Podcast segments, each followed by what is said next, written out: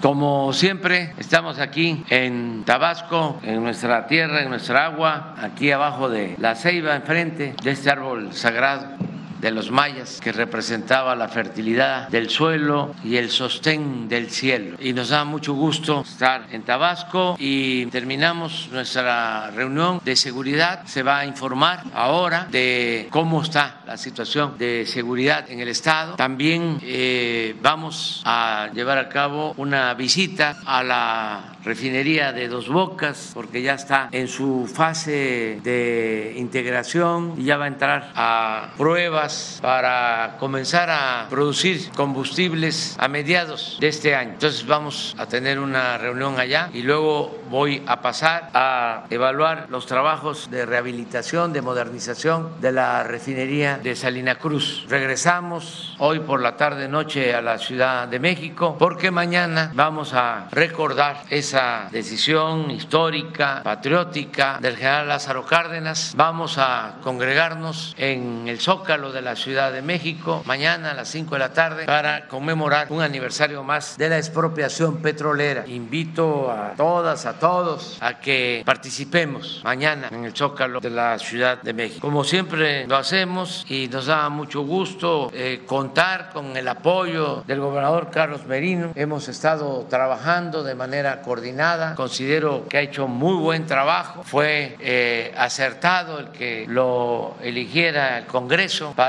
sustituir a Dan Augusto López Hernández, que me ha ayudado mucho como secretario de Gobernación. Entonces, si les parece, comenzamos con Carlos Merino, gobernador de Tabasco, y luego eh, el general secretario, general Luis Crescencio Sandoval González, va a informar sobre la situación de seguridad en el Estado. Y terminando, ya abrimos para preguntas y las respuestas. Muy bien, Carlos. Muy buenos días a todos, muy buenos días, señor presidente, licenciado Andrés Manuel López Obrador. Siempre es un gusto para los tabasqueños, sus paisanos, contar con su presencia en el Edén donde la naturaleza muestra su prodigiosa riqueza en todo su esplendor, como lo expresaba el gran poeta Carlos Pellicer, y sobre todo en esta época donde el calor tropical nos hermana y nos reencuentra con ella. Saludo con afecto la presencia del secretario de Gobernación, licenciado Augusto López Hernández, de la secretaria de Seguridad Pública, licenciada Rosa Isela, del secretario de la Defensa Nacional, eh, general Sandoval, del señor almirante de la Secretaría de Marina Ojeda Durán. Muchas gracias a los señores subsecretarios, muchas gracias a todos. Eh, pues hace unos momentos tuvimos la reunión del Gabinete de Seguridad donde se evaluaron los resultados que en, el particular en nuestro estado ha alcanzado y pues pudimos constatar, como se ven las cifras, que Tabasco se mantiene a la baja, eh, ha mejorado mucho a partir de la situación que se encontró en el 2010 18, los índices han, han bajado, Tabasco se encuentra ahorita en el lugar número 15, cuando en el 2018 se encontraba en tercer lugar en delitos de, de alto impacto. Y eh, pues esto nos, nos motiva a continuar trabajando de manera coordinada con las Fuerzas Armadas Federales, también haciendo partícipe a los municipios del Estado y eh, a redoblar esfuerzos y mucho agradecemos, señor presidente, el apoyo y la colaboración de las fuerzas federales en Tabasco, con quienes tenemos una excelente comunicación y gran coordinación. Eh, a continuación vamos a acompañarle a la refinería, obra emblemática para lograr la autosuficiencia y la soberanía energética nacional, lo cual nos da mucho gusto. Pudimos acompañarle en la inauguración que se llevó a cabo eh, en muy poco tiempo, construcción de esta obra y que este año estará produciendo a su total capacidad, primero 170 mil barriles y posteriormente la máxima capacidad de los 340 mil barriles. Nos da mucho gusto que hoy se encuentre en nuestro estado y estamos a la orden gracias a los medios de comunicación. Bienvenido, señor presidente, bienvenido, señores secretarios. Muchas gracias a todos. Con su permiso, señor presidente. Bien, a continuación vamos a ver la situación de seguridad pública en el estado de Tabasco. Eh, aquí, como observamos en la lámina, eh, el estado tiene 2.4 millones de habitantes y en tres municipios, lo que es Centro, Cárdenas y Comalcalco, pues concentra casi la mitad de su población, 47%, 1.1 millones de personas. Y aquí eh, en lo que veremos en las láminas eh, a, continuación también eh, vamos a, verificar que en esta parte donde está la mayor cantidad de habitantes está ah, presente en las fuerzas de seguridad atendiendo las, las situaciones delictivas, generando condiciones de seguridad para la población. Eh, en cuanto a incidencia delictiva en el Estado, los delitos, los delitos que observamos en la lámina, que son secuestro, robo a casa habitación, la extorsión, homicidios dolosos, robo de vehículos, eh, todo eh, va hacia la baja. en el robo de transporte y en trata de personas se mantienen este, en la misma condición, pero tienen el 23 y el 28 lugar a nivel nacional. Vamos a ver cada uno de ellos. En cuanto a secuestro, eh, en enero tuvieron solamente un, caso delictivo de esta naturaleza.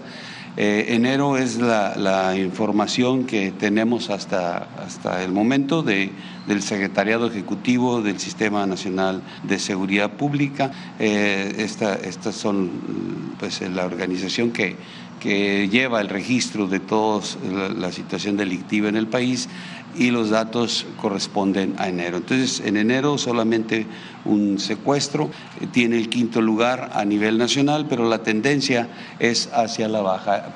Se puede observar en la lámina como desde el, 18 que tuvieron un, un momento de, mucha presencia de este delito con 103, a partir de ahí, pues el trabajo que se ha hecho de manera coordinada con todas las instituciones eh, de seguridad se ha logrado que este delito vaya hacia la baja. En cuanto a robo a casa habitación, en enero se presentaron 93 casos. También la tendencia es hacia la baja, que se puede observar en, las barras del acumulado anual. En la extorsión tienen eh, el treceavo lugar. En enero se presentaron ocho casos de extorsión y también la tendencia se registra hacia la baja. En homicidios dolosos, el 15 lugar a nivel nacional, 21 eh, eventos eh, o 21 homicidios en enero y la tendencia, de acuerdo a este acumulado, también va hacia la baja. El robo de vehículos, 79 eh, este, eventos delictivos de esta naturaleza tienen en enero, tienen el 21 lugar y también el acumulado se registra hacia la baja. En el robo en transportes, tienen el 23 lugar a nivel nacional. En enero no hubo, no tuvo, presencia este delito en el Estado y aquí podemos observar en la gráfica este, cómo va el comportamiento de este delito. La trata de personas, de igual forma, no hubo este, eh, este delito en enero, eh, tienen el 28 lugar a nivel nacional y aquí podemos observar también cómo en el 18 tenían eh, este, un número importante eh, de este delito y ha ido reduciéndose la presencia de él en el Estado. En el total de delitos de impacto, 1.377 eventos delictivos en enero, ocupa el doceavo lugar y también su tendencia se registra hacia la baja. En cuanto a homicidios dolosos por entidad federativa en lo que va de la administración y hasta enero, el Estado tiene el 22 lugar con 1.816 eh, homicidios, eh, cuando la media nacional es de 3.673 y en estos homicidios dolosos por cada 100.000 habitantes, eh, Tabasco ocupa el 15 lugar a nivel nacional con 76 homicidios, siendo la media nacional de 102. Eh, en cuanto a, homicidios dolosos, robo de vehículos y narcomenudeo, tres, tres delitos importantes donde los esfuerzos de seguridad pública están centrados, eh, está en cuatro, cuatro municipios del estado en que concentran el 73% de, de estos tres, de estos tres este, delitos son Centro, Cárdenas, Huimanguillo y Comalcalco, que coinciden con, la, con los municipios que tienen mayor número de habitantes, pero también en la siguiente lámina vamos a, ver que ahí está la presencia de las fuerzas de seguridad pública. Adelante. Eh, en cuanto a policía estatal, tiene un efectivo de 5.239 y 4.798 de ellos son operativos, son la gente que está trabajando en campo. De la policía municipal, 4.176, operativos 3.517, para hacer un total de personal operativo de 8.315. Eh, y aquí podemos observar que en los municipios donde tienen mayor presencia, eh, estas fuerzas de seguridad pública es en Centro, en Cárdenas, Guimanguillo, Macuspana y Comalcalco. Eh, también el, Estado cuenta con un sistema de, de, cámaras, 693 cámaras, que están instaladas en los principales lugares donde les permite a, las instancias de seguridad pública hacer un, cubrimiento de las actividades que se estén desarrollando y poder atender los casos en donde eh, se presentan delitos. Importante mencionar que aquí el Estado tiene un superávit de 40% en sus fuerzas de seguridad pública, tomando en consideración los promedios que maneja la ONU. Adelante. En cuanto a fuerzas de seguridad eh, federales, eh, se tiene presencia del Ejército y Fuerza Aérea, personal operativo 2.139, de la Secretaría de Marina 1.400 41 de la Guardia Nacional 1860 para hacer un, total de 5.440 elementos operativos que eh, coordinan sus operaciones con 8.315 de, de seguridad pública para hacer un gran total de 13.755 elementos operativos que trabajan, la que sigue por favor, que trabajan coordinadamente con eh, o en las, las eh, coordinaciones regionales en las que se divide el Estado, coordinaciones de la Guardia Nacional, donde de manera coordinada, repito, este, se hace el trabajo por todas las instancias de seguridad eh, pública. en cuanto a construcción de las compañías de Guardia Nacional, eh, el Estado están considerados nueve instalaciones que tendrán al término de, este año. Eh, de ellas, eh, tres del proyecto del 2021 están totalmente terminadas, que son en Cárdenas, Macuspana y, Teapa. del proyecto 2022 hay otras tres en Centro, Tenosique y Huimanguillo que están en proceso de construcción.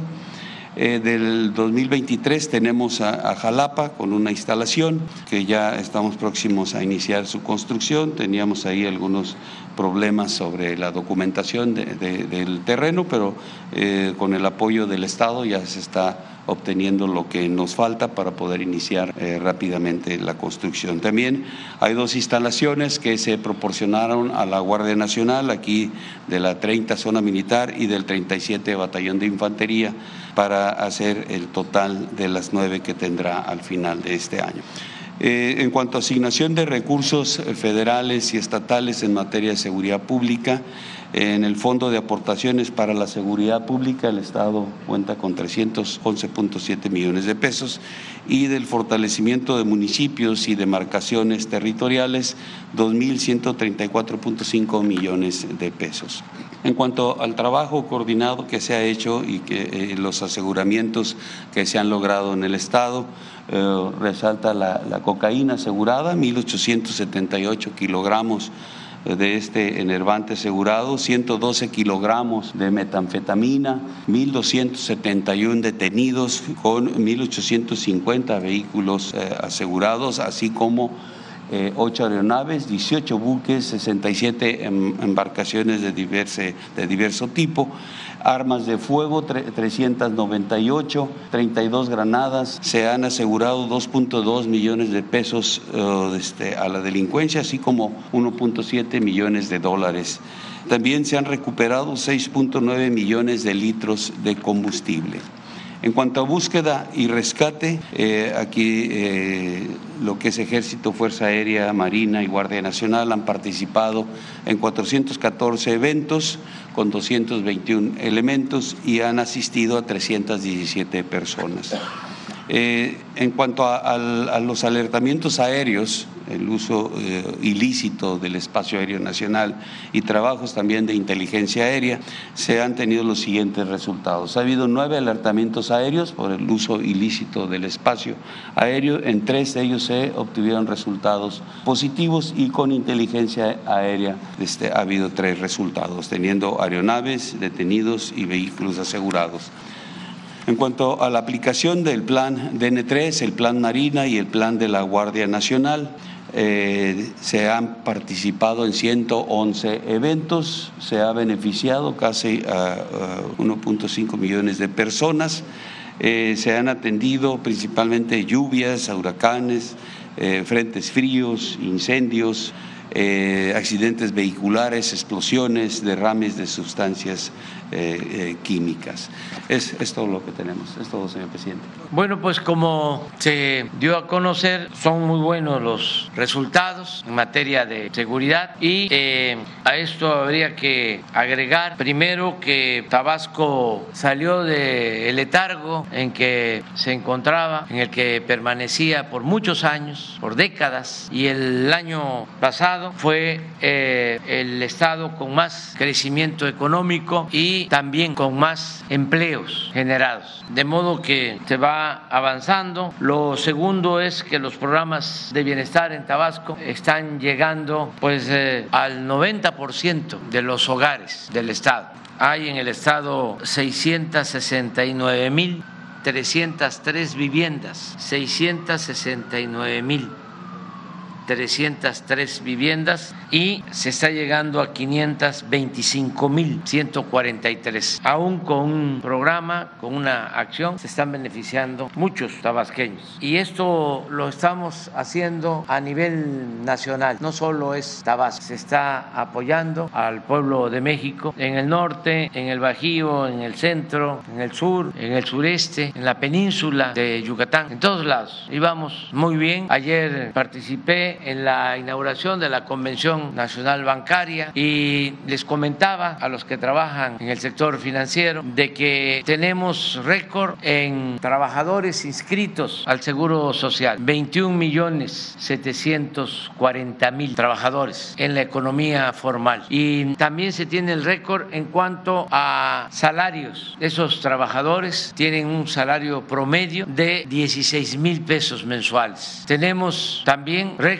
en incremento al salario mínimo, 90% desde que estamos en el gobierno. Récord en inversión pública. Este año es más de un billón de pesos lo que se está destinando a obras de infraestructura en el país. Récord también en cuanto a la atención de la gente pobre. Este año 600 mil millones de pesos para 25 millones de beneficiarios de programas de bienestar. Récord también en cuanto a captación de divisas visas o remesas. Nuestros paisanos enviaron el año pasado 58.560 millones de dólares. Y este año, de acuerdo a los resultados de enero y las proyecciones de febrero, vamos a superar los 60 mil millones de dólares que envían nuestros paisanos a sus familiares en México. También récord en cuanto a reservas del Banco de México, 200 mil millones de dólares Ayer les decía yo a los banqueros que también récord en utilidades de los bancos. El año pasado obtuvieron utilidades los bancos del orden de 240 mil millones de pesos. Son las utilidades más elevadas desde que se tiene registro. Y por si faltara algo, eh, el peso es la moneda en el mundo que más se ha fortalecido. Es eh, el peso mexicano eh, el que más se ha apreciado con relación al dólar en el mundo. Esto no sucedía en nuestro país desde hace más de 50 años. Entonces vamos bien en lo económico, en lo que tiene que ver con el bienestar de nuestro pueblo. Yo estoy seguro que ahora que se den a conocer los datos sobre la encuesta ingreso-gasto de las familias mexicanas, vamos a poder constatar de que hay menos pobreza en nuestro país. En materia de seguridad, como ustedes lo están apreciando, lo están viendo, eh, en el país la tendencia es a disminuir la incidencia delictiva. En general, unos delitos más que otros, pero la tendencia es a la baja en cuanto a delitos del fuero federal y del fuero común. Vamos bien y yo espero que así cerremos este año y el próximo que termina mi mandato como presidente de México. Entonces quería yo hacerles este resumen sobre los avances. Adelante, ahí nos vamos, pero después tienen que ser cuatro mujeres. Buenos días, señor presidente, gobernador, secretario, secretaria. Diego Elías Cedillo, del Sistema Informativo de Tabasco, Diario Presente. Señor presidente, aprovechando la coyuntura que se dio el día de ayer, el diputado Mario Yergo, diputado tabasqueño, dio a conocer el aguinaldo que va a tener este año, derivado de su salida del INE, el consejero presidente Lorenzo Córdoba.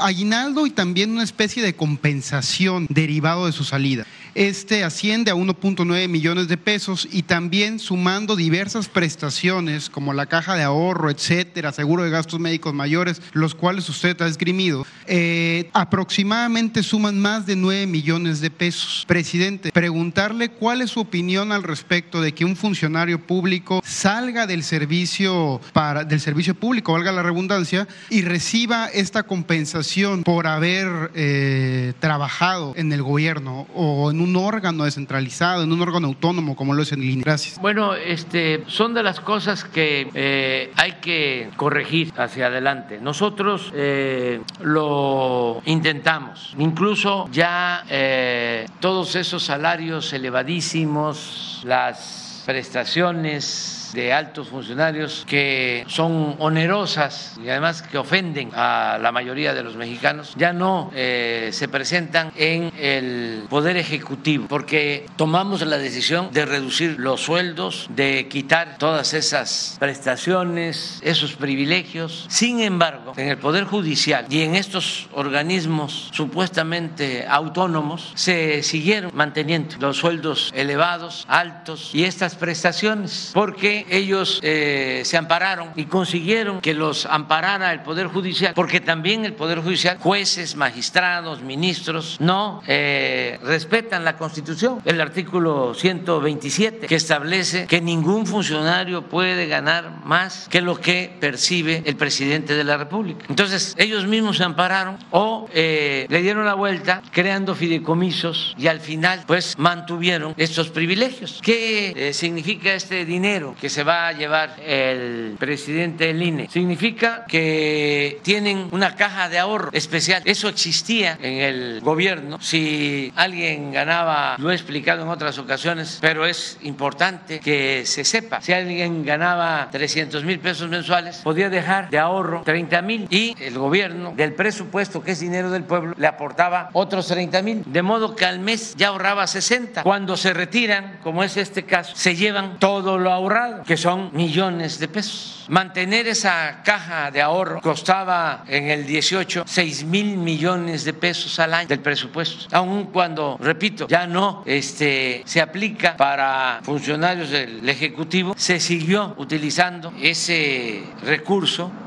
en el Poder Judicial y en institutos o instituciones autónomas como el INE. Entonces, por eso los liquidan de esa manera, con muchísimo dinero. Ellos pueden decir que es legal, sí, puede ser que sea legal, aún con las triquiñuelas del amparo o de cualquier otra estrategia, pero sin duda es inmoral. Puede ser legal, pero es completamente inmoral. Pero esos son estos eh, conservadores. Por eso eh, se oponen a los cambios, a la transformación. Y lo peor de todo es que engañan a mucha gente con la consigna de que el INE no se toca, porque es como si se agraviara a la democracia, cuando no tiene nada que ver el combatir la corrupción, el acabar con los privilegios, con la democracia. Eso tiene que ver con la oligarquía, porque para que exista el gobierno de las minorías, el gobierno de los ricos, pues tienen que cooptar, comprar, maiciar a quienes les sirven. Pero pues mucha gente engañada, son muy hipócritas eh, estos conservadores. Afortunadamente, ya están perdiendo fuerza, credibilidad y la gente cada vez está más consciente de que deben de llevarse a cabo los cambios. Y es lo que decía Juárez, el funcionario tiene que aprender a vivir en la justa medianía. No puede haber gobierno rico con pueblo pobre. Por eso es un asunto ético, un imperativo ético. La austeridad no es un asunto administrativo, es un asunto de principios. Una gente que gana 300, 400, 600 mil pesos mensuales en un país con tanta pobreza no es más que un inmoral, una gente deshumanizada y puede dedicarse a cualquier otra actividad. Es legal, es legítimo que se obtengan utilidades y se acumule dinero, pero no en el servicio público. Aquí es para estar atendiendo a los demás, apoyando a los demás, sirviendo a los demás. Es servir, no servirse. Si quieren hacer dinero, pues al comercio, a las empresas, a cualquier actividad económica, pero no medrar, no eh, abusar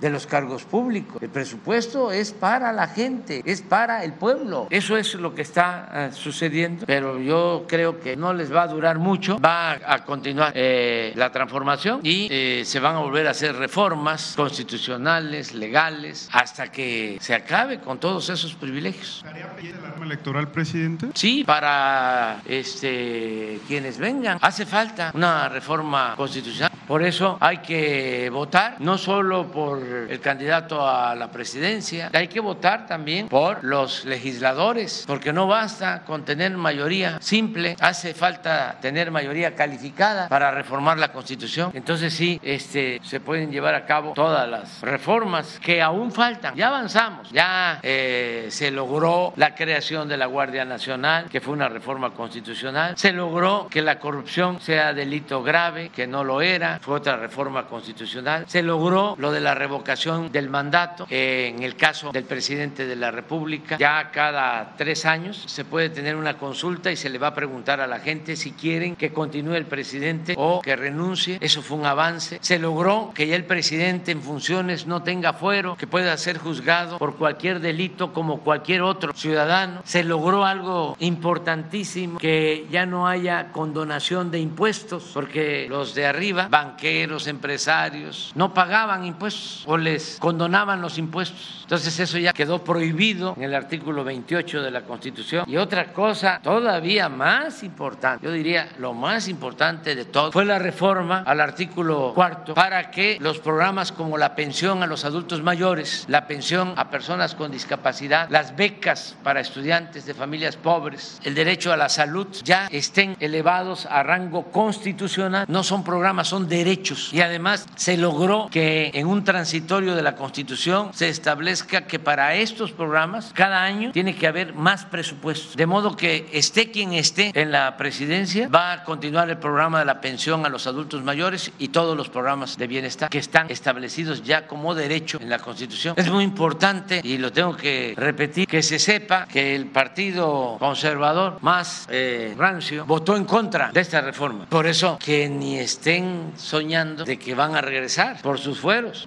es tanto el desprecio al pueblo que ni siquiera tienen un poco de consideración con la gente humilde, con los más pobres, con los más vulnerables. Son de lo peor en egoísmo, en clasismo, en racismo, desprecian al pueblo. Por eso no tienen futuro. Hace unos días se destapó otro de los candidatos del bloque conservador, uno de Coparmex Gustavo de Hoyos, sí, que tiene esas características. Ese desprecia al pueblo, a los pobres. Nada más, imagínense su pensamiento monárquico, no republicano, que me fue a acusar con el rey de España. Como decía nuestro paisano Chicoche, uy, qué miedo, miren cómo estoy temblando. Pero es otro, ya vamos a repasar aquí la lista porque está creciendo la gobernadora de Chihuahua y otros. Ayer yo este, me camuqué y al presentar al gobernador de Yucatán, a Mauricio Vila, dije, presidente, ah, les dije, pues ya destapé a otro, ya está este, de moda este, el destape, pero en fin. Gracias, presidente. Eh, quiero aprovechar que estamos ahorita en Tabasco, en, en el Edén del, del país, para destacar que en 2018, presidente, se rompió un techo de cristal para todas y todos los ciudadanos del sureste mexicano. Del sureste entendiéndolo desde Tabasco, Chiapas, Campeche, Quintana Roo. ¿Por qué, presidente? Porque con su llegada, pues el sureste se volvió una potencia a nivel nacional después de, como usted lo ha dicho muchas veces, fue olvidado. Entonces, presidente, en honor precisamente a varios tabasqueños ilustres como Carlos Pellicer Cámara, José María Pino Suárez, don Enrique González Pedrero, Dora María Vidal, presidente, preguntarle si considera usted que después de su mandato podrían llegar personas de origen tabasqueño a distintas áreas, entre ellas la presidencia de la República, presidente. ¿Cree que exista esta posibilidad? Gracias. Bueno, yo creo que sí es ahora el momento, el tiempo del sureste, sin duda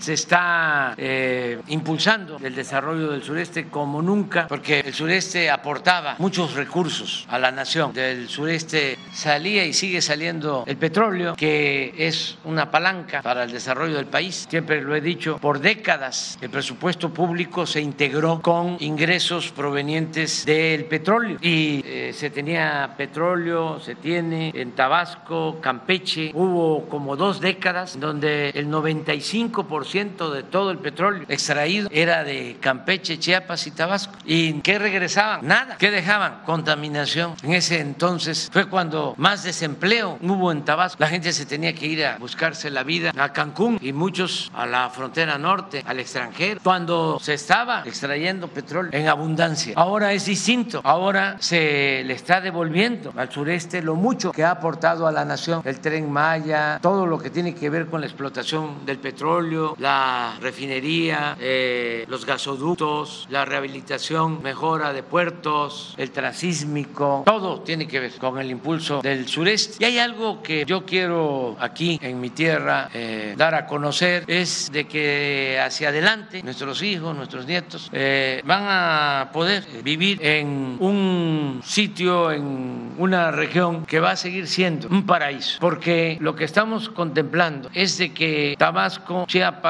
Campeche, Yucatán y Quintana Roo puedan vivir de sus recursos naturales, de la ecología, porque la selva tropical, la flora, la fauna del sureste es única. Estamos hablando de la segunda reserva eh, natural más importante del mundo después del Amazonas. Pero además es la zona, la región de México, donde florecieron las grandes culturas, las grandes civilizaciones, donde floreció la cultura madre, la cultura olmeca y posteriormente la gran cultura maya. Entonces estamos eh, rescatando todo ese pasado cultural, artístico, y por eso el tren Maya, porque va a significar que visiten Tabasco, que visiten Chiapas, que visiten Campeche, Yucatán, Quintana Roo, millones de turistas. Lo que estamos pensando es en la sustitución de las actividades eh, económicas, la reconversión, el pasar de la extracción del petróleo a actividades como el turismo ecológico y cultural. Hay países en Europa que viven del turismo, que es su principal ingreso. Si logramos que los 30 millones de turistas que llegan a Cancún se internen hasta Tabasco, eso significa una derrama económica, es crecimiento, es bienestar. Yo lo veo de esa manera. Tenemos algo también eh, excepcional, la naturaleza, el creador, así como nos dio el petróleo, nos dio el agua. Si ustedes analizan la situación del abasto de agua en el país, van a encontrarse de que ya en el centro centro, sobre todo en el norte, ya no hay aguas subterráneas, superficiales, hay lo que se llama estrés hídrico. Entonces ya no se puede seguir creciendo. En lo económico hay que cuidar los acuíferos que aún quedan en el norte, pero ya no se puede pensar que va a seguir creciendo el centro, el bajío, el norte, porque no hay agua suficiente. Y en el sureste se cuenta con el 70% del agua del país. Ese es un recurso extraordinario, excepcional del sureste y de Tabasco. Entonces, eh, como decía el maestro Peiser, en Tabasco hay agua como cielo. Lo que tenemos que cuidar es que no se salga de cauce, que no haya inundaciones. Pero por eso estamos eh, desasolvando los ríos y haciendo bordo y hay que estar eh, pendiente de que no se padezca de huracanes y que si se tienen que dar estos fenómenos naturales, pues que se proteja a la población. Pero estoy viendo así, antes se decía, cuando se firmó el primer tratado comercial con Estados Unidos, una vez fui a a Washington y un funcionario me dijo, viendo un mapa, ¿no tienes un mapa de América del Norte? Me dijo ese funcionario, me acuerdo, allá por los 90, que lo del tratado consistía en que México lo iban a eh, destinar a producir, Estados Unidos para consumir, México para producir, Estados Unidos para consumir y Canadá para descansar. Súbele, sí, así, para, para ver México completo. El sureste para disfrutar, el resto para producir, consumir y Canadá, con todo respeto, para esquiar. Quedamos. Buenos días, presidente. Hans Salazar de Noticiero en Redes. Buenos días a todas y a todos. Bueno, pues preguntarle, presidente, eh, desafortunadamente, eh, pues el día de ayer eh, nos enteramos de una, un tema sobre violencia, el llamado bullying, es agresión hacia entre estudiantes. Eh, sobre eh, pues una, una adolescente eh, que fue prácticamente pues asesinada, agredida y a partir de ahí bueno, sufrió un golpe en la cabeza. Esto fue en el Estado de México, en Teotihuacán. No sé si usted está enterado, bueno, esta situación, hay videos, hay imágenes sumamente indignantes, las cosas pues que suceden y que se permite y que los estudiantes desafortunadamente en lugar de intervenir pues graban pasivamente, ahí están eh, nada más observando. Creo que esto tiene que ver mucho, creo yo, y usted aquí lo ha expuesto, el tema de los principios, de los valores, las, todo esto que se ha ido perdiendo en algunas eh, o muchos lugares. Eh, y también está ahí lo ligo, este tema, con un estudiante también que hace tiempo fue violentado en la Universidad Autónoma de Nuevo León.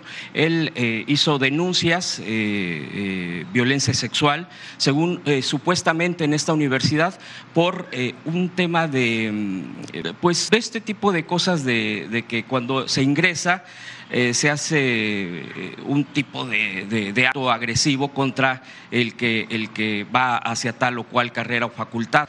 Entonces, bueno, pues ha, sido, han ha habido suspensiones y todo esto. Sin embargo, el estudiante pues quiere seguir con este tipo de cosas porque fue una violencia sexual y en la eh, Fiscalía allá de Nuevo León, yo sé que es estatal este tema, pues no hay ni solución ni avanza y este, este joven tiene mucho miedo porque incluso sigue habiendo el tema de la intimidación. Solo le pongo estos dos casos, obviamente preguntarle sobre usted qué opina, ¿se podría reforzar el tema eh, hacia los estudiantes en las escuelas? ¿Qué es lo que pasa con los directivos? ¿Se pudiera hacer algún tipo de prevención o un programa especial para ello? Y claro, es que eh, el, caso es que no solamente es a nivel de los niños, adolescentes, llega el caso de los eh, universitarios, por ejemplo, en este caso, ha habido universidades donde no quieren, prácticamente son casi casgos, donde no quieren aceptar, reconocer que hay violencia interna, acoso sexual eh, eh, contra estudiantes, hombres, mujeres, principalmente mujeres, pero esto ha permanentemente. Yo no me atreveré a decir si creciendo o no, pero ahí están las cosas. Ahí, presidente, yo le preguntaría sobre el caso del Estado de México, sobre el caso de Nuevo León, si se puede dar algún tipo de acompañamiento. El joven ya fue, por ejemplo, a derechos humanos estatal, pero pues lo traen de vuelta en vuelta y pues si llega a pasar nuevamente otra cosa es cuando se lamenta como el caso de la adolescente. Preguntarle esto, presidente, primeramente.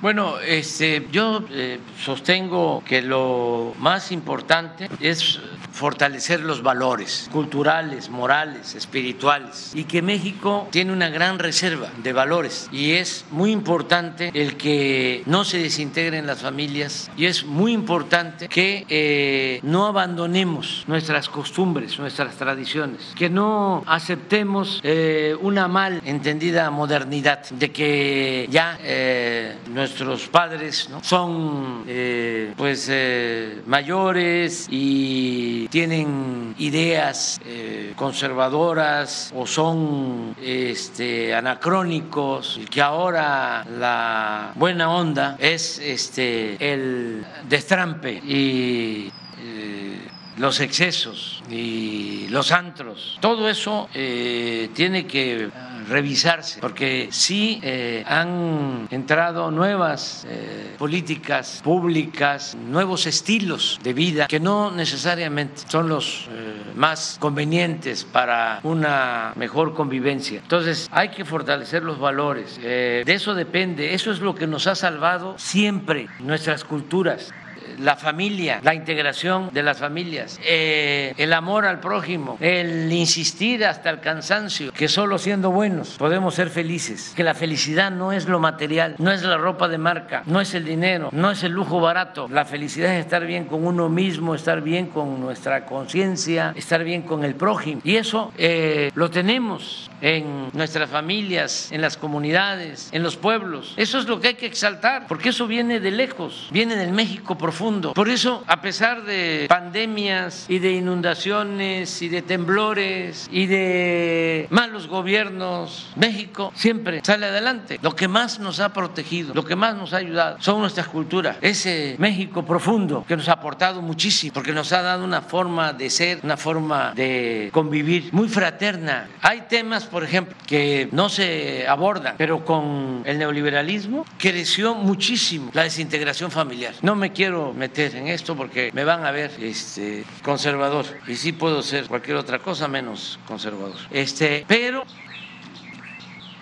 hubo mucha desintegración de la familia. Entonces hay que reforzar esos valores, hay que atender más eh, a los hijos. A veces por necesidad eh, trabajan los padres y quedan los hijos solos. En el caso, por ejemplo, de la drogadicción, ahora que se está viendo lo del fentanilo, ¿por qué nosotros no tenemos el problema que lamentablemente padecen en Estados Unidos? Volvemos a lo mismo, por nuestras culturas. ¿Y dónde tenemos nosotros mayor eh, consumo de drogas? En algunos estados o ciudades, pero no está extendido en el país. Por eso tenemos que atender las causas, no solo los efectos. No es saber, vamos a decomisar este fentanilo, claro que lo vamos a hacer, pero lo que nos debe de importar más es que no haya quien consuma fentanilo o ninguna droga, atender las causas. Hablábamos del caso de Guanajuato. Fíjense, Guanajuato es donde padecemos más de crímenes. ¿Y cómo, este, si es un estado próspero, con crecimiento económico, con empresas? ¿Qué sucedió? Bueno, eh, se descuidaron, hubo problemas de desintegración de las familias, empezaron a llegar las maquiladoras a pagar también muy bajos salarios y a trabajar el hombre, a trabajar la mujer, los padres, los hijos sin atención. El gobierno nunca llevó a la práctica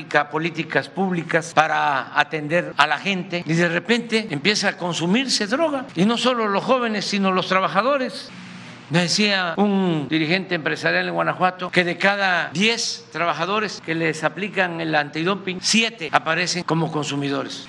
Gravísimo. Eso no se da en Tabasco. Es más, no se da en Jalisco, no se da en Sinaloa. Y por lo mismo, ya viendo los efectos, en Guanajuato hay más crímenes que en Sinaloa y que en Jalisco la sede de los carteles. Porque si hay consumo, entonces hay un mercado y eh, se pelean por el mercado las bandas y hay confrontación, hay violencia. Entonces, ¿qué tenemos nosotros que hacer? Primero, atender a los jóvenes, que nadie se quede sin la oportunidad de estudiar, sin la oportunidad de trabajo. ¿Qué otra cosa? Fortalecer valores culturales, morales, espirituales, procurar que no se desintegren las familias, que todos, como ha sido siempre eh, en las familias, estemos pendientes de los jóvenes y de los familiares. Y también que los amigos ayuden en la escuela, que todos ayudemos. Y mucha información también del daño de las drogas. Nada de que es un paraíso, nada que es una fantasía, un viaje fantástico y que eso nos va a hacer feliz. Eso es efímero. Las drogas destruyen. Entonces, hacer todo esto que es fundamental y desde luego combatir el narcotráfico, pero primero el que se atienda a los jóvenes, se atiendan las causas, porque si esto que estoy eh, exponiendo sobre Guanajuato se extiende a todo el país, no, pues entonces sí sería muy difícil enfrentar el problema. Y yo, con todo respeto, eso es lo que les recomendaría a los gobernantes de Estados Unidos, que atiendan las causas, porque este, ahora es el fentanilo, pero vamos a suponer de que ya no llega el fentanilo a Estados Unidos de China o llega, ya no llega a México para introducirse a Estados Unidos. ¿Y qué no puede surgir? ¿No pueden crear, como ha sucedido, otra droga química? Claro que sí. Entonces, lo que hay que buscar es que no haya consumo y algo está sucediendo si crece el consumo. Hay mucha eh, soledad, no hay felicidad en los jóvenes, no están siendo atendidos, hay mucha desintegración de las familias, hay mucho individualismo, hay falta de amor, de fraternidad, de abrazos, de apapachos, de atención a los jóvenes. Por eso este, deberían de estar destinando fondos a atender las causas y también difusión del daño que causan eh, las drogas y también, aunque eso es atender los efectos, combatir las bandas que distribuyen la droga en Estados Unidos y controlar el manejo, la venta de las armas pero lo primero, lo fundamental aquí en Estados Unidos, en cualquier parte, es que se atienda a las causas, que la gente sea feliz y que no necesite eh, acudir a una droga. Eso es lo principal. Eh, presidente, nada más preguntarle concretamente si podrían hacer el acompañamiento a este joven que tiene el para... Rosa Isela va a ayudar. Finalmente, presidente, eh, para preguntarle, en Chiapas hay una denuncia sobre qué ha pasado, que pasó el viernes 27 de enero de este año eh, pues hay un padre que denuncia que su hijo fue a recoger la orden de pago de la beca del programa de becas Benito Juárez, sin embargo, media superior, y eh, sin embargo, eh, al dirigirse al Banco Azteca, que fue donde se tenía que recoger el dinero, se tardaron llegar unos 40 minutos en el trayecto y cuando llegaron, pues le dijeron que ya habían recogido, eh, que ya había sido cobrado. No es el único caso, de hecho hay varios casos y está creciendo esto. Presidente, yo quisiera preguntarle si se pudiera atender esto, ojalá nada más esté focalizado en este lugar y obviamente qué es lo que está sucediendo al respecto. Y también eh, preguntar, presidente, sobre, eh, suena que o ya se trascendió la renuncia del coordinador de asesores eh, Lázaro Carlos, preguntarle si, si, es así y si es así, eh, si ya hay eh, quien sustituya ese cargo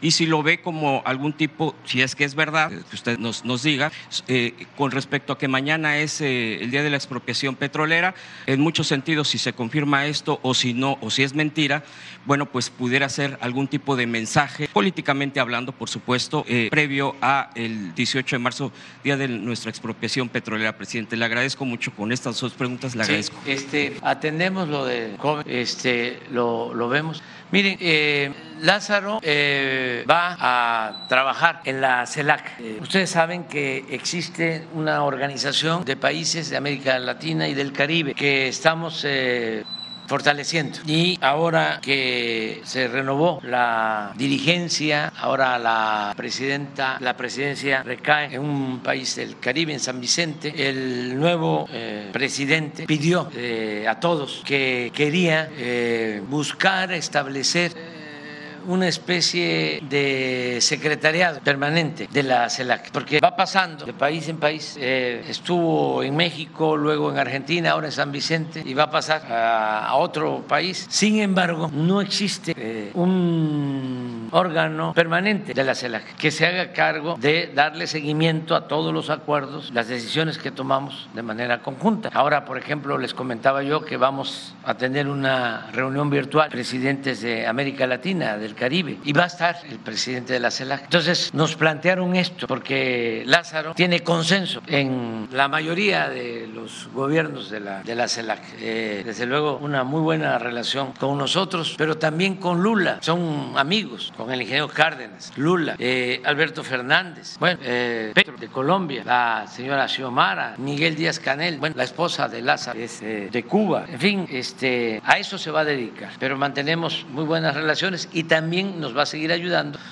porque él eh, lleva eh, toda la relación con eh, países que están apoyándonos para contar con médicos, con especialistas, como es el caso en particular de Cuba, que le agradecemos mucho al pueblo, al gobierno cubano porque ya van a ser 1.200 especialistas cubanos trabajando en México en el plan que tenemos de garantizar el derecho a la salud a todos, médicos, especialistas y eh, medicamentos gratuitos para todos los que no tienen seguridad social. Eso lo vamos a dejar listo este año. Ya hemos avanzado en 15 estados y estamos avanzando. Pero un problema que tenemos es la falta de médicos y de especialistas. Ya resolvimos el problema del abasto de medicamentos, nos falta a eso y Lázaro nos ayuda y nos va a seguir ayudando en este eh, asunto. Quiero también eh, decir que es muy buena la relación con el Geo Cárdenas. Yo respeto mucho a la familia Cárdenas porque eh, admiro lo que hizo el general Cárdenas. Tengo preferencia por tres presidentes. Benito Juárez, que ahora vamos a estar en el día 21, como lo hacemos siempre, lo considero el mejor presidente de México de la historia. Tengo también mucha admiración, mucho respeto, diría cariño por Francisco y Madero, el apóstol de la democracia, por su bondad, por su limpieza, por ser un hombre eh, auténticamente democrático. No ha habido en México un presidente con más vocación democrática que Madero. Y admiro y respeto a General Cárdenas, porque no ha habido ningún presidente con tanto amor al pueblo, sobre todo a la gente humilde, como el general Cárdenas. Entonces, por eso le tengo mucho respeto al ingeniero Cárdenas, además de lo que fue su padre. Él comenzó esta lucha aquí en Tabasco, en Tamulté de las Sabanas, en los pueblos indígenas de Nacajuca y así en todo el país. Él comenzó este movimiento y yo me eh, adherí a ese movimiento por el ingeniero Cárdenas, aquí en Tabasco, desde el 88 y él comenzó antes con la corriente democrática, un año antes. Yo fui eh, candidato a la gobernatura por el Frente Democrático Nacional en 1988, Tabasco. Las elecciones presidenciales fueron en julio y las de Tabasco fueron creo que en noviembre, ¿sí? Entonces, eh, lo respeto mucho, es precursor de este movimiento. Y Lázaro, de primera, de primera, eh, profesional, con principios, eh, muy definido políticamente. Entonces, aprovecho para aclarar eso. Mande, a ver.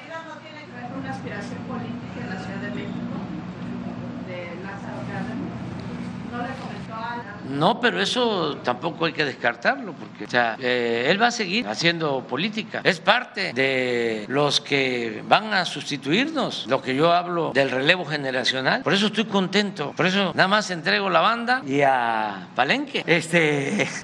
Eh, y me voy a ir tranquilo al butaque y a leer y a escribir y hablar con los árboles y con las guacamayas y los pájaros y no volver a hablar de política ni estar queriendo dar consejos. No soy cacique ni líder moral. Ya cumplí. Bueno, para entonces ya habré terminado mi ciclo y estoy contento porque hay relevo generacional. Eh, el movimiento va hacia adelante y nadie es insustituible y no hay que caer en el necesariato. Además, no hay que tenerle mucho apego ni al poder ni al dinero y entender que el poder solo tiene sentido y se convierte en virtud cuando se pone al servicio de los demás. Entonces, vamos hacia adelante y Lázaro tiene posibilidades y todos. Eh, Marcelo Ebrard eh, tiene posibilidad, eh, tiene posibilidad Claudia Sheinbaum. Miren quién tiene posibilidad, uno que tengo aquí cerca, también todos, todos. Yo creo que hay muy buenos Sería lamentable, preocupante que se termine mi ciclo y que no hubiese este, sustitutos, pero hay muy buenos, mejores, van a salir mejores. Por eso voy a, la maca y al, al ¿eh? este, a la oreja de mico. Y cuando me vayan a preguntar cómo ve esto, que este, está pasando esto, ¿qué opina usted? Nada, hermano, nada, primo hermano. Este.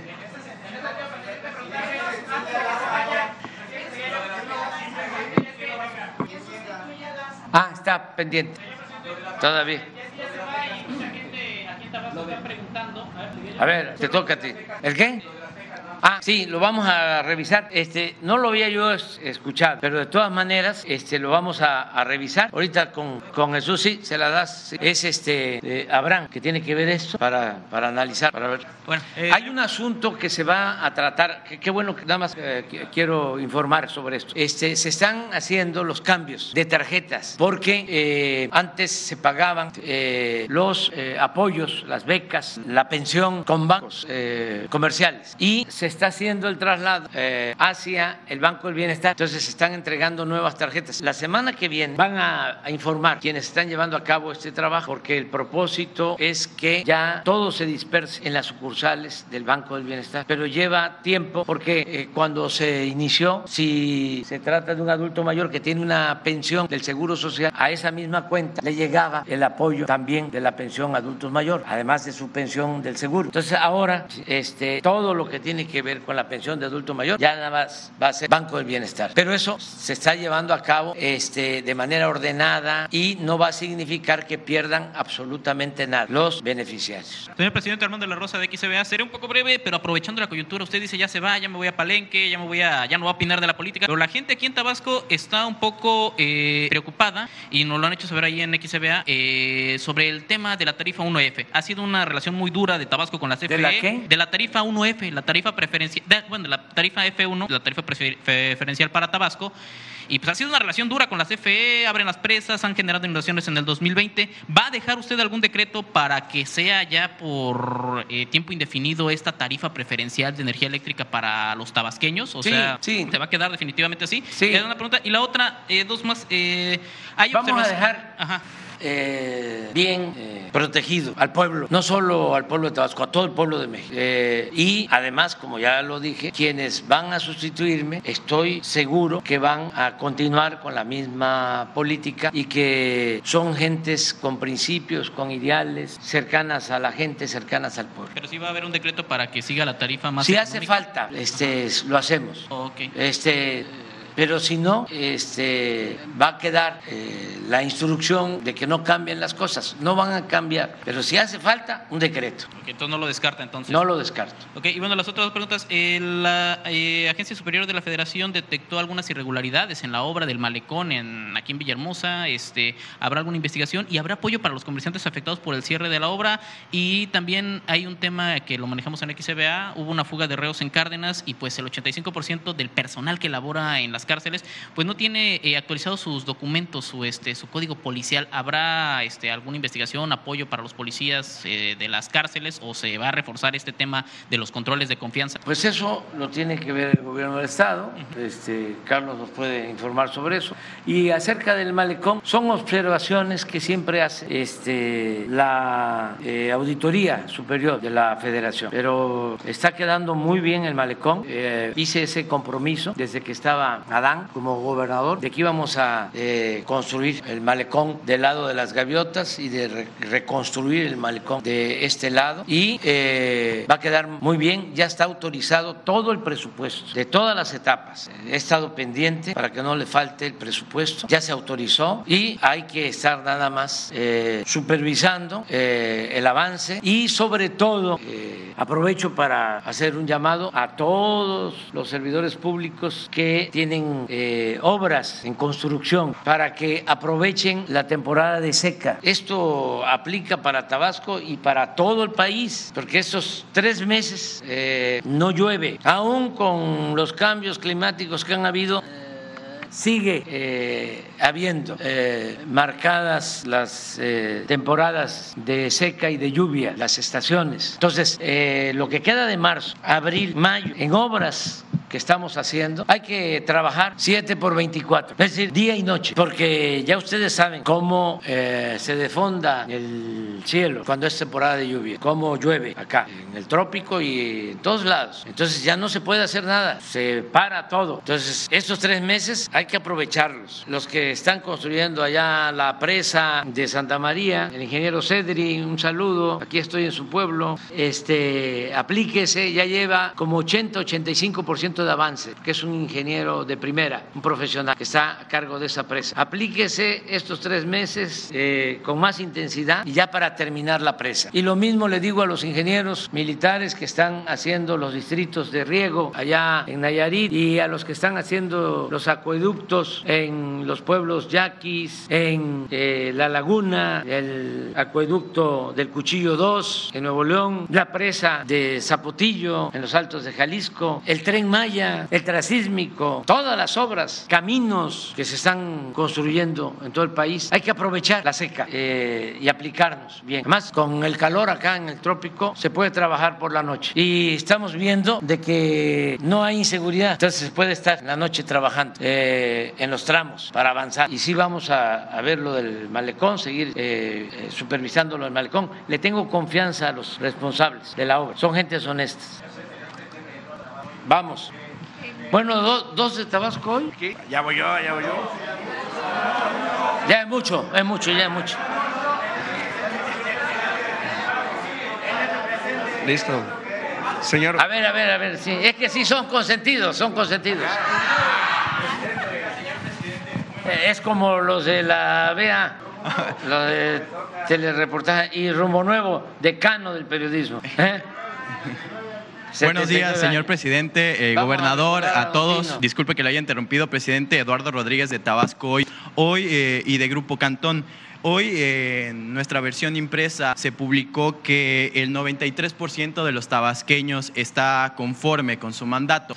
Eh, ¿Siente usted, eh, dada esa premisa, que ya le cumplió a los tabasqueños? Esa es una pregunta de mi parte. Y el compañero de Noticieros en Redes mencionaba un caso específico eh, de acoso sexual en Nuevo León, pero en Tabasco, en la venta Huimanguillo, en un plantel del Colegio de Bachilleres de la entidad, 13 menores de edad denunciaron a dos maestros por acoso sexual. Esto ha derivado a que una de nuestras compañeras fuese amenazada y sin embargo las estudiantes siguen estudiando en este plantel que ya fueron suspendidos los maestros. Sin embargo, ellas no solamente piden la suspensión, sino que se investigue a fondo este tema. Y usted hacía un llamado hacia los valores y esta reconstrucción eh, moral que debe de tener el país. Dada también esta, me surge un caso que llevamos también en Grupo Cantón, una menor de edad que desafortunadamente la fiscalía metió a la cárcel, dado a las investigaciones, metió a la cárcel a su mamá por homicidio en condición de omisión de cuidados agravados. Investigando el caso, detectamos que el fiscal del Ministerio Público omitió una línea de investigación la niña fue perseguida por un hombre, puesto que incluso los vecinos vieron al presunto agresor de, la chica y hoy la mamá está sufriendo en el reclusorio de, Comalcalco. Serían las preguntas de mi parte y cuál sería el llamado hacia pues esos funcionarios que están en las fiscalías que por hacer rápido el trabajo pues no esclarecen un tema y hoy una señora, una madre de familia que trabajaba día y noche por darle alimento a sus hijos, eh, pues hoy está en la cárcel. Sí, Gracias, este, presidente. yo me enteré de ese caso porque en las mañanas, cuando tenemos la reunión del Gabinete de Seguridad, salen todos estos asuntos. Este, y estábamos en México, fue como hace una semana. Esto, lo de la. Sí, no. Sí, sí, sí, que acusaron a los padres sí, y a la mamá. Sí, eso hay que revisarlo. A mí me llamó la atención desde que lo escuché. Vamos a, verlo, eh, a que se haga una revisión, este, porque se le culpa a la mamá y al papá también. entonces lo vamos a, revisar. Este, y eh, pedirle, como siempre, a los maestros que nos ayuden. Lo hacen. La mayoría de las maestras, los maestros, son como los tutores de los jóvenes. Yo siempre he dicho que la escuela es el segundo hogar para los estudiantes, para los jóvenes, y los maestros ayudan mucho, mucho, mucho. Entonces hay que eh, ayudar todos para que no se presenten estos abusos y las autoridades, que se castiguen estos abusos, eh, violaciones y que no haya impunidad en nada. Eso es lo que yo puedo comentar y eh, felicitar a Telereportaje y a Tabasco hoy. O sea, hay que equilibrar y desde luego este, a Rumbo Nuevo. ¿eh? Eh, eh, ah, pues sí, es que pues yo sí pienso que sí, aunque todavía falta. Me quedan como 17 meses, 18, no he sacado bien la cuenta. Este, vamos a dejar este, produciendo la refinería. Vamos a seguir apoyando exploración y eh, extracción de crudo. Ya Tabasco vuelve a ser el estado que más produce petróleo en el país. Eso se va a consolidar. Vamos a eh, mantener todos los programas de bienestar la pensión a los adultos mayores, el sembrando vida, el apoyo a los jóvenes, todo eso va eh, a consolidarse. Obras como eh, el malecón, espero que a más tardar en diciembre de este año terminemos, inauguremos ya eh, el malecón de Villahermosa.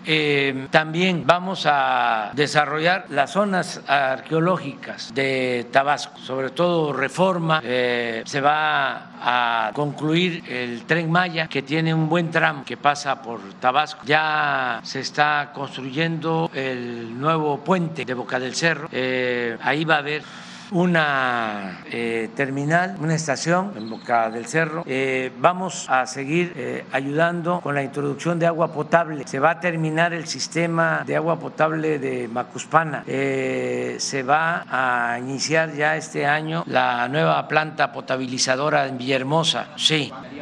eso lo está viendo Carlos. sí, porque tienen que abrir, creo que Paseo Sumacinta. Sí, entonces, este, como ya pasó la exposición.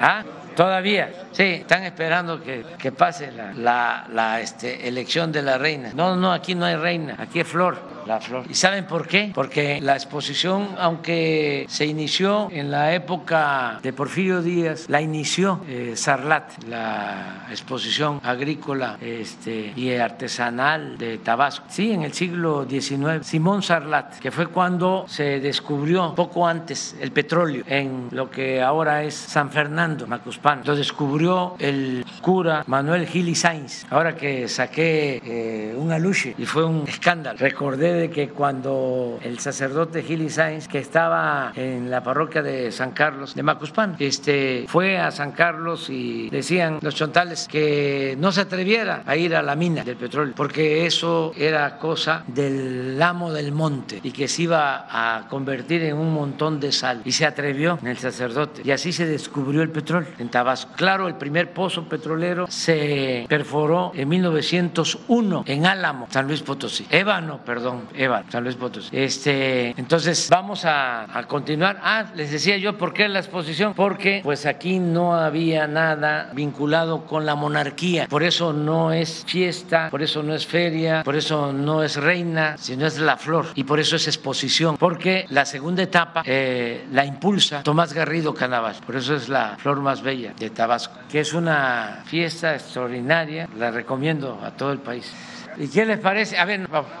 Don Trin, este, que en paz descanse. Él, yo todavía estoy vivo.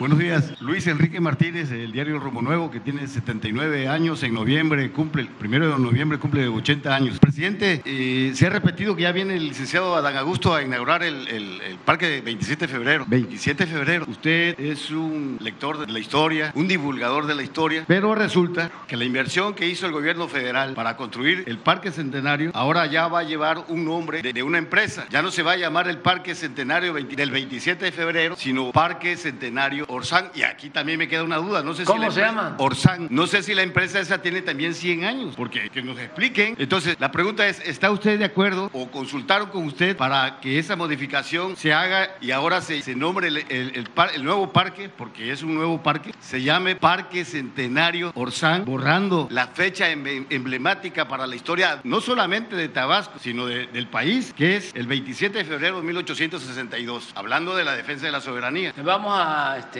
a batear una línea a, este, a Gonzalo Medina. Este, una línea de tendedero con tres hombres en base. Este, tiene que ser Parque eh, Centenario 27 de febrero. Ya. Correcto. Así va a ser. Bien, correcto. Ya. Con eso este, más a Tabasco. y va a venir a inaugurar. Sí. Y los Olmecas se están reforzando. Este va a ser muy buena la temporada esta y ya van a jugar en el centenario, porque la temporada pasada jugaron en Macuspana, en el estadio Cuco Toledo, que también eh, hay mucha afición allá en Macuspana. Arreglaron el estadio, pero está mejor el centenario y viene a inaugurarlo Adán y ya voy a hablar con este Gonzalo para que este no le cambien el nombre. Seguramente es este por publicidad, pero se puede de otra manera resolver. Bien. ¿Saben ustedes que el 27 de febrero Gregorio Méndez y Sánchez Magallanes eh, encabezaron el movimiento en contra de la invasión francesa y Tabasco fue el primer estado que se liberó de eh, la intervención francesa. Aquí no pudieron los invasores, se les arregló eh, pronto en esa batalla del 27 de febrero, antes de la batalla del 5 de mayo en Puebla. Incursionaron por aquí y fueron expulsados, porque en Tabasco nunca ha habido conservadurismo. Aquí o somos liberales, Somos liberales. o somos radicales, pero no conservadores. Eh, con mucho orgullo. Ya, Una vámonos segunda- a desayunar ya. Una segunda pregunta. Una segunda pregunta. Presidente, se sabe que hay tres aspirantes por Morena a la candidatura presidencial. Se sabe también y que a propuesta de usted y, y- y los estatutos de, de Morena así lo establecen, será por sondeo. Te voy a contestar como uh, a Rosarena. Entonces, será por sondeo. Hay un, eh, episodio histórico que parece que se vuelve, se va a repetir, el cambio del presidente Lázaro Cárdenas. Usted se ha referido y ha ponderado el que no haya decidido por el, general Mújica, sino que por el Ávila Camacho. Pero la responsabilidad histórica del general Lázaro Cárdenas, a partir de esa decisión, desde el punto de vista de varios historiadores, empezó a menguar su trascendencia histórica, mejor dicho, empezó a menguar. Ahora, para el 24, Morena tiene todas las posibilidades de repetir en la presidencia de la República. Hay tres aspirantes, pero puede que el sondeo final, la encuesta final, favorezca a uno de los tres que al obtener esa candidatura sería como el regreso, porque es alumno de ese famoso grupo compacto, el regreso de Carlos Salinas de Gortari. Estoy hablando específicamente de Marcelo Ebrard. ¿Usted asumiría esa responsabilidad histórica para que Marcelo fuera el candidato de, de Morena? No, pero sí te voy a contestar. Mira, este, claro que asumo la responsabilidad histórica, porque la vamos a compartir esa responsabilidad. No eh, voy yo a elegir, yo no soy el gran elector, van a ser los ciudadanos, se les va a preguntar y hay que tenerle confianza al pueblo. El pueblo es mayor de edad, el pueblo es sabio, el pueblo sabe muy bien lo que conviene y lo que no conviene, y eso es la democracia. Entonces, eh, los que están aspirando y van a participar en la encuesta del flanco izquierdo de nuestro movimiento son eh, muy buenos prospectos, muy buenos. Eh, yo digo que son mis hermanos y tengo una hermana y este va a ser el pueblo el que va a decidir. Y yo quiero mucho a Adán, lo quiero mucho, pero eh, van a ser los ciudadanos. Esa es la democracia. Se va a acabar el dedazo. Vamos a que sea la gente es que el pueblo no es tonto, con todo respeto, tonto es el que piensa que el pueblo es tonto. La gente sabe, ya en México no hay analfabetismo político. Este es uno de los pueblos más conscientes del mundo. Si me preguntan eh, qué es lo que más se ha logrado en estos últimos tiempos. Contestaría el cambio de mentalidad, la revolución de las conciencias, la politización del pueblo. Por eso están molestísimos los conservadores, porque ellos son de corazón partidario de la oligarquía, que es el gobierno de las minorías, que es el gobierno de los ricos. Y lo que se está llevando a la práctica en México es una auténtica, una verdadera democracia, que es el gobierno del pueblo. Entonces ya sé que quieres mucho a Adán. Este, pero va a ser la gente la que va a decidir. Yo también lo estimo mucho, es como mi hermano, pero va a ser el pueblo el que va a decidir. Y no nos preocupemos porque el que quede es garantía de continuidad con cambio. Adiós, adiós.